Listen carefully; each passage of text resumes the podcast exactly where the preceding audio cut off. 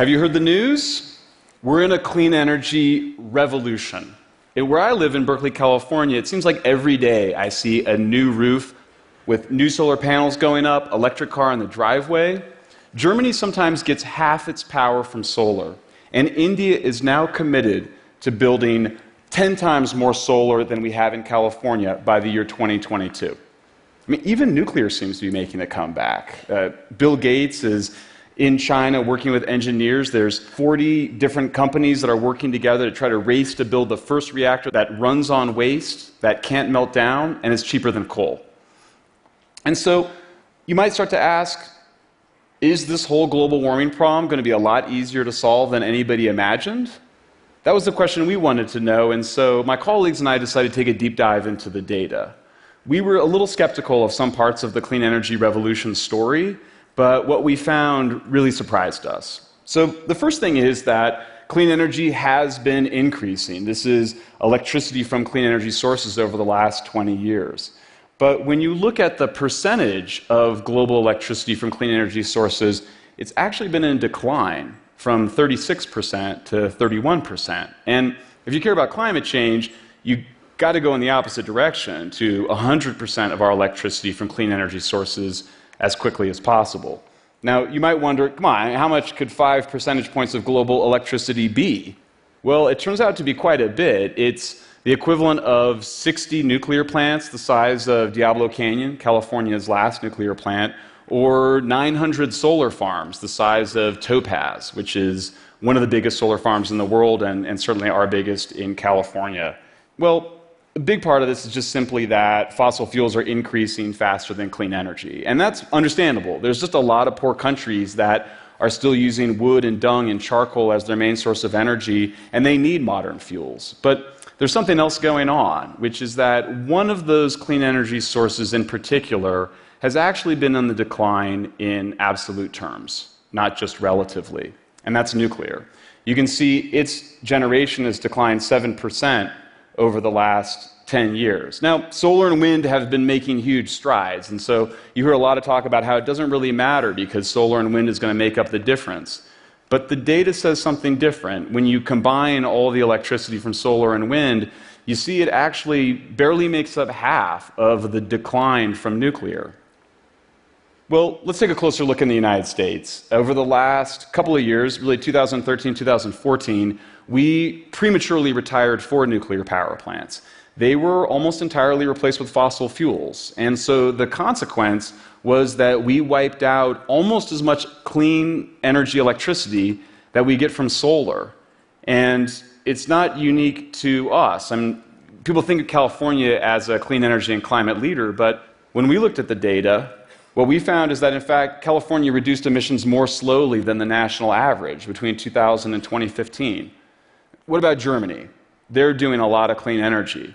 But when you look at the data, German emissions have actually been going up since 2009, and there's really not anybody who's going to tell you that they're going to meet their climate commitments in 2020. The reason isn't hard to understand. Uh, solar and wind provide power about 10 to 20% of the time, which means that when the sun's not shining, the wind's not blowing, you still need power for your hospitals, your homes, your cities, your factories. And while batteries have made some really cool improvements lately, the truth is that they're just never going to be as efficient as the electrical grid. Every time you put electricity into a battery and you take it out, you lose about 20 to 40% of the power. That's why when in California we try to deal with all the solar we've brought online, we now get about 10% of our electricity from solar. When the sun goes down and people come home from work and turn on their air conditioners and their TV sets and every other appliance in the house, we need a lot of natural gas backup. So, what we've been doing is stuffing a lot of natural gas into the side of a mountain. And that worked pretty well for a while, but then late last year it sprung a leak this is Aliso Canyon, and so much methane gas was released, it was the equivalent of putting a half a million cars on the road. It basically blew through all of our climate commitments for the year. Well, what about India? Sometimes you have to go places to really get the right data. So we traveled to India a few months ago. We met with all the top officials, solar, nuclear, the rest. And what they told us is they said, we're actually having more serious problems than both Germany and California. We don't have backup We don't have all the natural gas. And that's just the start of it. We say we want to get to 100 gigawatts by 2022, but last year we did just five, and the year before that we did five. So let's just take a closer look at nuclear. The United Nations Intergovernmental Panel on Climate Change has looked at the carbon content of all these different fuels, and nuclear comes out really low. It's actually lower even than solar. And nuclear obviously provides a lot of power. 24 hours a day, seven days a week. During a year, a single plant can provide power 92% of the time. And what's interesting is that when you look at countries that have deployed different kinds of clean energies, there's only a few that have done so at a pace consistent with dealing with the climate crisis.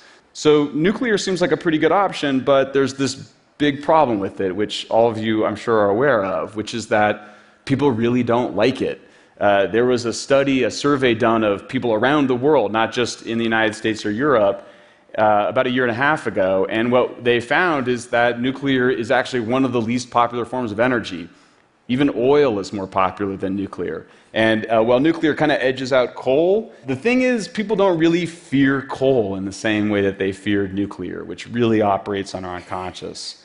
So, what is it that we fear? I mean, there's really three things. There's the safety of the plants themselves, the fears that they're going to melt down and cause damage. There's the waste from them. And then there's the association with weapons. And I think, understandably, engineers look at those concerns and they want to look for technological fixes. I mean, that's why Bill Gates is in China developing advanced reactors. That's why 40 different entrepreneurs are working on this problem. And, and I myself have been very excited about it. We did a report, How to Make Nuclear Cheap. In particular, the thorium reactor shows a lot of promise. And so when the climate scientist James Hansen asked if I wanted to go to China with him and look at the Chinese advanced nuclear program, I jumped at the chance. We were there with MIT and UC Berkeley engineers. And you know, I had in my mind that the Chinese would be able to do with nuclear what they did with so many other things. Just start to crank out small nuclear reactors on assembly lines. You could ship them up like iPhones or MacBooks and send them around the world. I would get one home in Berkeley. Um, but what I found was somewhat different. The, the presentations were all very exciting and very promising. They have multiple reactors that they're working on. The time came for the thorium reactor, and a bunch of us were excited. They went through the whole presentation, they got to the timeline, and they said, We're going to have a thorium molten salt reactor ready for sale to the world by 2040. And I was like, What? Looked at my colleagues, I was like, Excuse me, Eh, can you guys speed that up a little bit? Because we're in a little bit of a climate crisis right now, and your cities are really polluted, by the way. And they kind of responded back. They were like, I'm not sure what you've heard about our thorium program, but we don't have a third of our budget, and your Department of Energy hasn't been particularly forthcoming with all that data you guys have on testing reactors. And I said, Well, I've got an idea. You know how you got 10 years where you're demonstrating that reactor? Let's just skip that part and let's just go right to commercializing it. That'll save money and time. And the engineer just looked at me and he said, Let me ask you a question. Would you buy a car that had never been demonstrated before? So, what about the other reactors? There's a reactor that's coming online now. They're starting to sell it. It's a high temperature gas reactor. It can't melt down, uh, but it's really big and bulky. That's part of the safety, and nobody thinks it's going to ever get cheaper than the reactors that we have. The ones that use waste as fuel are really cool ideas, but the truth is we don't actually know how to do that yet. There's some risk that you actually will make more waste. And most people think that if you're including that waste part of the process, it's just going to make the whole machine a lot more expensive. It's just adding another complicated step. And the truth is that there's real questions about how much of that we're going to do. I mean, we went to India and asked about the nuclear program. The government said before Paris climate talks that they were going to do something like 30 new nuclear plants. But when we got there and we interviewed people and we even looked at the internal documents, they're now saying they're going to do about five. And in most of the world, especially the rich world, they're not talking about building new reactors. We're actually talking about taking reactors down before their lifetimes are over. Germany's actually pressuring its neighbors to do that. I, I mentioned uh, the United States. We could lose half of our reactors over the next 15 years which would wipe out 40% of the emissions reductions we're supposed to get under the Clean Power Plan. And of course, in Japan, they took all their nuclear plants offline, replaced them with coal, natural gas, oil burning, and they're only expected to bring online about a third to two thirds. So, when we kind of went through the numbers and just added that up, how much nuclear do we see China and India bringing online over the next 15 years? How much do we see at risk of being taken offline? This was the most startling finding. What we found is that the world is actually at risk of losing four times more clean energy than we lost over the last 10 years. In other words, we're not in a clean energy revolution, we're in a clean energy crisis. So it's understandable that engineers would look for a technical fix to the fears that people have of nuclear. But when you consider that these are big challenges to do, that they're going to take a long time to solve, there's this other issue, which is that are those technical fixes really going to solve people's fears? Let's take safety. You know, despite what people think, it's hard to figure out how to make nuclear power much safer. I mean, every medical journal that looks at it, this is the most recent study from the British journal Lancet, one of the most respected journals in the world, nuclear is the safest way to make reliable power. Everybody's scared of the accident. So you go look at the accident data, Fukushima, Chernobyl, World Health Organization finds the same thing.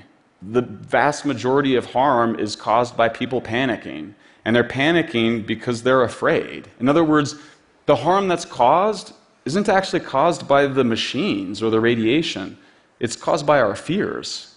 And what about, what about the waste? Everyone worries about the waste. Well, the interesting thing about the waste is how little of it there is. This is just from one plant.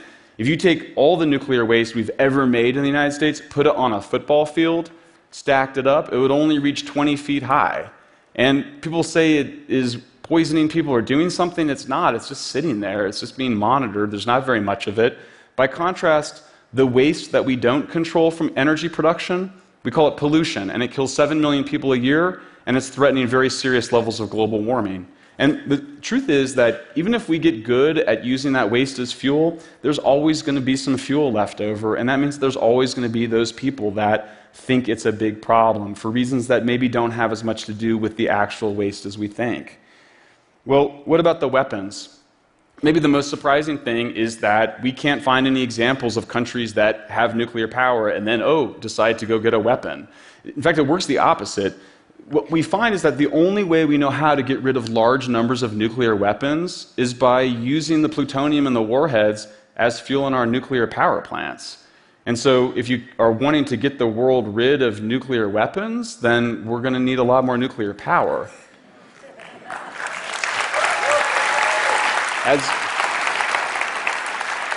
as I was leaving China, the engineer that brought Bill Gates there kind of pulled me aside and he said, You know, Michael, I appreciate your interest in all the different nuclear supply technologies, but there's this more basic issue, which is that there's just not enough global demand. I mean, we can crank out these machines on assembly lines. We do know how to make things cheap, but there's just not enough people that want them. And so let's do solar and wind and efficiency and conservation. Let's accelerate the advanced nuclear programs. I think we should triple the amount of money we're spending on it. But I just think the most important thing, if we're going to overcome the climate crisis, is to keep in mind that the cause of the clean energy crisis isn't from within our machines, it's from within ourselves.